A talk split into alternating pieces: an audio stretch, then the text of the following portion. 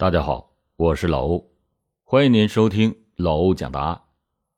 老欧今天讲的这起案件，本来是一起普通的命案，但是在新余市当地百姓中却引发了广泛的热议。凶手赖军平曾经是一个外表老实本分，并且是爱妻如命的人，究竟是什么原因使他成为杀害妻儿的恶魔？本期的案件来源原文作者谢琴。三十一岁的赖军平出生在江西省新余市的一个农民家庭。尽管他从小不爱读书，却长得一副十足的书生相，白皙的面庞上架着一副金丝边的近视眼镜，说话的时候总是轻声细语。由于家庭生活的窘迫。初中毕业的赖军平辍学在家，帮着父母种田养猪。后来，他又加入了南下打工的行列，并且在深圳很快学会了厨艺，当上了一家酒店的厨师。一九九九年十一月，赖军平回到新余，开始了他的创业之路。凭着手头积攒的资金和打工期间学得的管理经验，赖军平。很快就把新余工程学院食堂的经营权给承包了下来。也就是在这个时候，林新兰闯进了赖军平的生活。林新兰比赖军平小两岁，虽然生长在农村，但这里的水土却把她养的是格外的美丽出众。她白净的皮肤、高挑的身材、那双时常微笑的杏眼。再搭配上脸颊上一对酒窝，仿佛一朵刚刚盛开的花蕊那样的楚楚动人。和赖君平一样，林新兰也只是混了一个初中的文凭，就到广州市的一家电子工厂打工去了。相似的经历一下子就把两个人的距离拉得很近，并且很快的确立了恋爱关系。创业的艰难。把两颗心紧紧的贴在了一起。尽管那时还没有结婚，可他俩却像是一对好夫妻，一唱一和的把食堂经营了起来。他们俩成天是两眼一睁，一直忙到深夜。你跑采购，我抓管理。当食堂缺少周转资金，林新兰二话不说，不仅把自己打工积攒的钱贡献出来，还把父母的养老备用金也拿出来垫支。为了省下聘请打杂工的钱，林新兰买菜、洗碗、扫地，样样都是抢着干。那双纤细的手被冻得像烤焦了的面包，却怎么也不肯停下来休息几天。赖军平呢，也是对林新兰倍加的呵护。他不仅买来了冻疮膏为林新兰擦抹，还常常为她洗脚、捂被子。并且奢侈的买了一套价值两千多元的美容护肤品，送给了林新兰。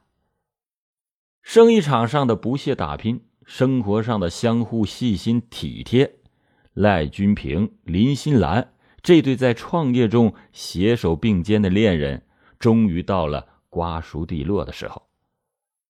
二零零二年十月，当一套装修的富丽堂皇的爱屋钥匙交到手里之后。他们俩哼着黄梅戏《天仙配》中的歌曲，手挽着手走过红地毯，步入了圣洁的婚姻殿堂。紧接着，他们又顺利的把江西省冶金技术学院澡堂的经营权也给承包了下来。第二年的十月，他们爱的结晶也诞生了，他们成为了街坊邻居们羡慕的一对好夫妻。由于从小家庭穷苦、地位卑微打下的烙印，赖君平始终没有走出自卑的心理阴影。望着艳似桃花的妻子，他总是兴奋的难以入眠，莫名的就涌出了对妻子强烈的占有欲和驾驭欲。于是，赖君平就卯着劲儿的全力挣钱。他不仅投资股票、期货。还入股经营起了建材、水泥等等。由于精于算计，各项生意经营的甚是红火，每年的收入都在十万元以上。他就发誓一定要拼命的争取更多的财富，让自己的爱妻获得幸福，让爱妻永远的忠实于自己。在赖君平的竭力劝导下，林心兰做起了全职太太。林心兰倍加珍惜这来之不易的幸福生活，每天都悉心照料丈夫、女儿的生活。当爱情和婚姻的新奇感过去之后，剩下的就是家庭生活的平淡了。丈夫每天都忙于料理生意上的事儿，难得有更多的时间好好的陪伴妻子，而他们的孩子大多数的时间也都是由长辈帮着看护。如此一来，林心兰的空闲时间就多了。她慢慢的对每天重复单调的家庭生活感到了厌腻。靠看电视节目来打发闲暇无聊的日子，偶尔也和邻居在麻将桌上小赌一把。久而久之，他逐渐就染上了赌博的恶习，从输赢百元一直到输赢几万元。开始他还会兼顾这些家务事可是到了后来，甚至通宵达旦的鏖战不休。这就渐渐引起了日夜征战商场的赖君平的厌恶。这对夫妻在性格上还有个致命的缺陷：赖君平的性格内向多疑，而林心兰大方粗心。对妻子的这些不满，赖君平不是选择及时的沟通化解，而是积压在心里，生着闷气。而林心兰呢？即使丈夫对她的行为发泄不满情绪，她总是哈哈一笑了之，从来也不放在心上。不知道从什么时候开始，林心兰对在外面听到的一些有关情人的话题开始感兴趣了，而且常常回来讲述给丈夫听。尤其说到外面一些男人拈花惹草、女人红杏出墙的事林心兰更加是绘声绘色，乐此不疲。每次赖君平听完妻子讲述牌友们婚外幸福之事，都给予痛斥。林心兰呢，却不以为然。他说：“人的追求各有不同，又何必求全责备呢？”林心兰万万没有想到，自己无意中讲述的这些事情，成了丈夫的一块心病。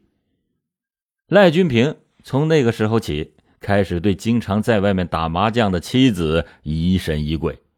他想，妻子热衷于这种场合，会不会背着自己和别的男人苟合？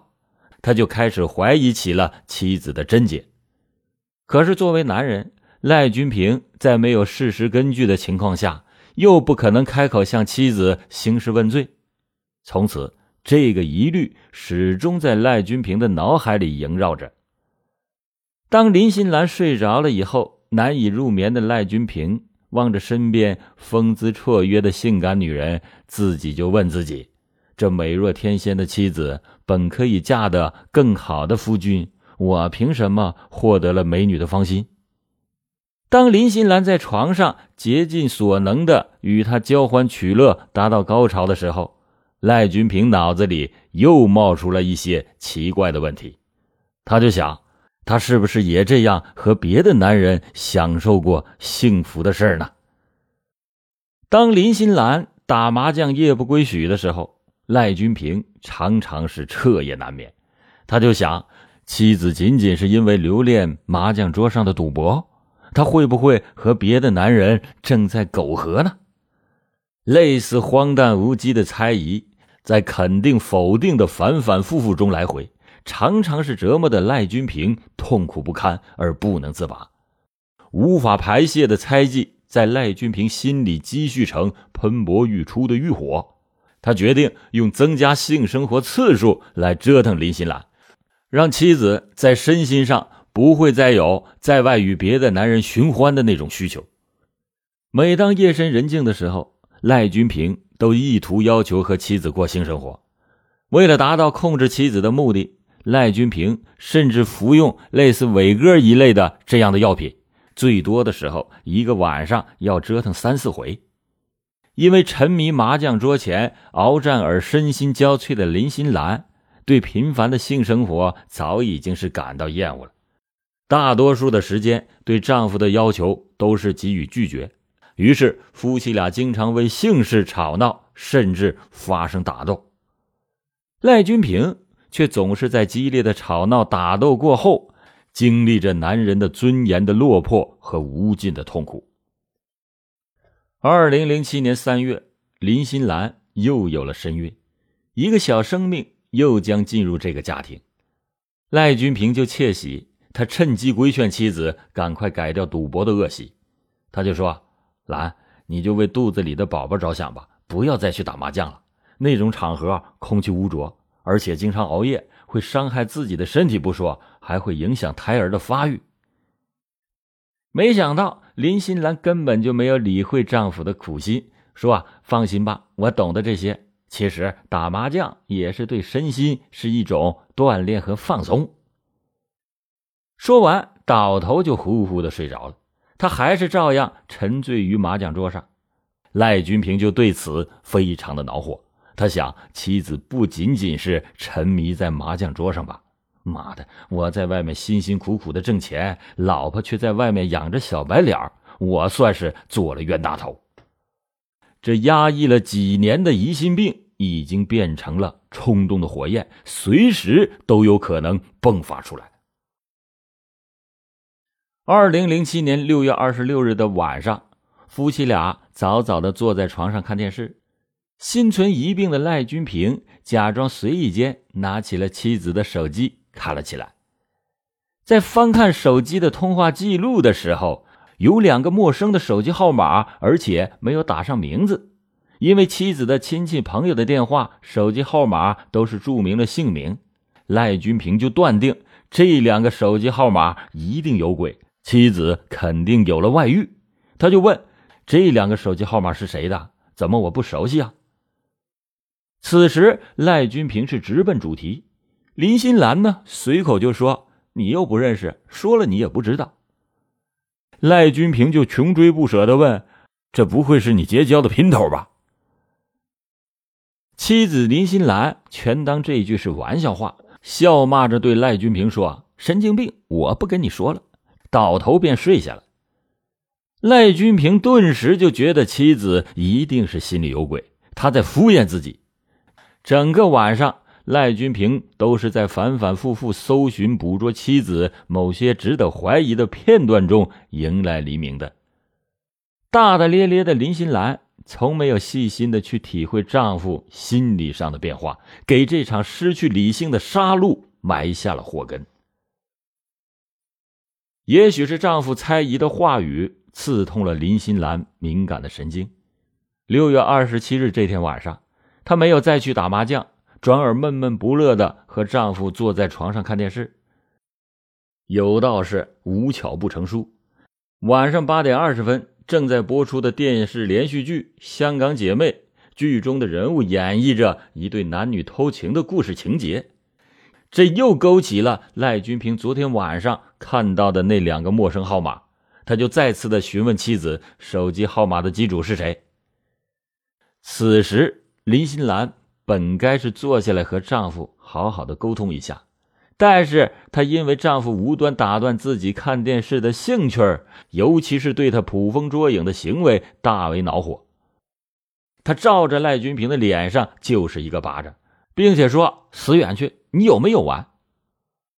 赖君平见妻子有点过火，就说：“你心虚了吧？你不敢正面的回答问题。”愈发的，他就坚信自己的判断，于是。夫妻两个就争吵了起来，林心兰又用脚狠狠的踢了丈夫一下：“你这个无赖，我懒得理你。”然后拉过毛毯盖在身上，便不再理会赖俊平了。不一会儿，他就呼呼的睡着了。赖俊平呢，却是耿耿于怀，他没有心思再看电视，关了灯也躺下了。他又想起来要折腾一下妻子，林心兰从梦中被吵醒。刚刚结束的一场打斗使她没有办法接受丈夫的兴趣，赖君平就强迫妻子就范。此时已经愤怒的林心兰抬起了左脚，奋力的一蹬，没想到丈夫被重重的摔在了床下。妻子屡屡的拒绝姓氏，更坚信了他的判断。他想，肯定是在外面跟人苟合，得到了满足，回到家里才会这样。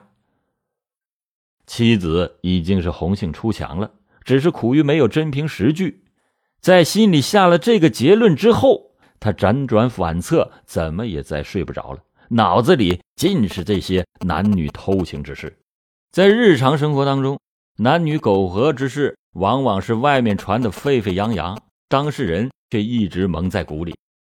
他越想越觉得那两个电话号码的机主和妻子一定有着非同一般的关系，肯定有不可告人的秘密，不然他为什么不肯说出这两个号码的主人呢？